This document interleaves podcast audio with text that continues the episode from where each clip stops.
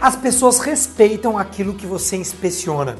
Se você é um líder, você sabia que quando você delega uma tarefa e você, ao invés de delegar, você delarga, você simplesmente fala para aquela tarefa ser executada, ser feita, mas você não dá o feedback, você não agenda uma reunião de retorno, você não olha o que está acontecendo, você simplesmente larga e deixa Deus dará. As pessoas não respeitam isso, as pessoas respeitam aquilo que é inspecionado. O que não é medido não é gerenciado.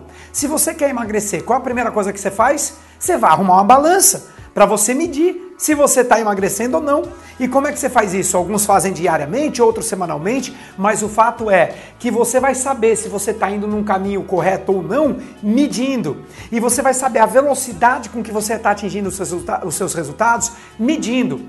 Eu estava no ano retrasado participando de um treinamento chamado Business Mastery. Tinham 3 mil pessoas lá em Las Vegas e eu lembro que um, o Kent Kerner ele subiu no palco para falar sobre finanças. Ele falou, por exemplo, sobre que a, o balancete, fluxo de caixa, DR, ele estava ensinando esse tipo de coisa, dizendo que muitos empresários eles pilotam, ao invés deles pilotarem um avião, eles servem um cafezinho.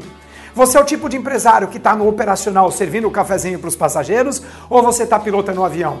E ele diz que quando você vai pilotar o avião, o que, o que um empresário de verdade, um empreendedor com grandes resultados faz? Ele olha os instrumentos. E o que os instrumentos são? nada mais do que medidores, indicadores. É um painel de indicador sobre se a sua empresa está indo para o caminho correto. E muitos empreendedores não conseguem evoluir porque ficam no operacional, tá cuidando da venda, do marketing, do financeiro e tá telefonando, resolvendo problemas de suporte, ao invés de olhar os indicadores, o painel do avião.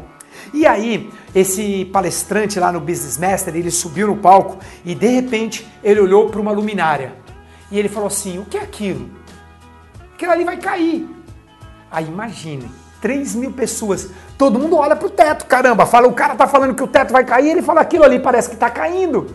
Como se ele estivesse olhando para uma luminária. Aí todo mundo começa a olhar, querendo ver para onde ele tá olhando. E ele fala, e ele, ele dramatiza, né? Ele fala assim: caramba, tá perigoso aquilo lá. Vocês estão vendo? E aí as pessoas, não, um olha para o outro e fala: não, não estamos vendo. Aí ele chama todo mundo de volta e fala: vocês repararam uma coisa?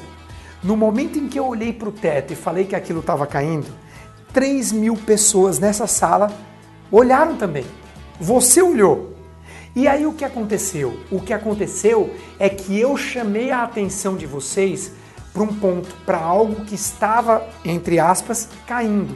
Então, quando o líder da empresa ele tem indicadores, ele inspeciona, ele tem métricas e ele olha para aquela métrica, ele chama atenção para aquilo que está caindo, a empresa toda olha para aquela métrica também. E aí a energia vai para lá para poder dar resultados. Então, eu pergunto para você, quais são os indicadores, as métricas, as, os lugares importantes da sua empresa que você não está olhando? Para onde você deveria olhar e deveria chamar a atenção de todos os colaboradores da sua equipe para olharem também? É para as vendas? É para as finanças? É para a satisfação do seu cliente? É para o prazo de entrega?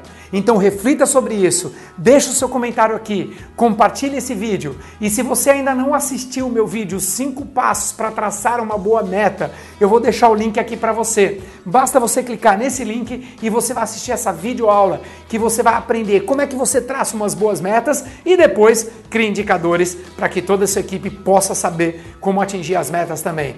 Beijo no seu coração e a gente se vê no vídeo de amanhã. Tchau, pessoal!